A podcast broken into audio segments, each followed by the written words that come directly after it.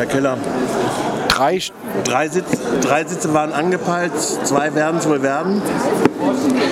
Ziel verfehlt, aber trotzdem ein gutes Ergebnis, wenn ich das so mal politisch sagen darf.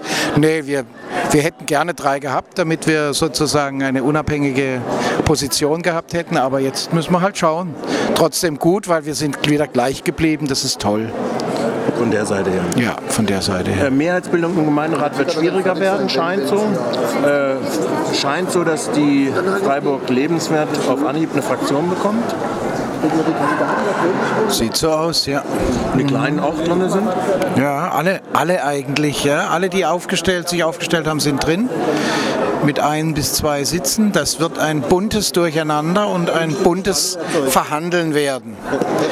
Und ähm, ja, wir werden natürlich jetzt äh, das ganz äh, ernst prüfen, was da alles vorliegt. Und wir haben natürlich eine gute Arbeit auch mit unseren beiden anderen Partnern gemacht, mit den unabhängigen Frauen und der linken Liste Solidarische Stadt. Und da werden wir eben jetzt in den nächsten Wochen drüber sprechen, wir da weitermachen.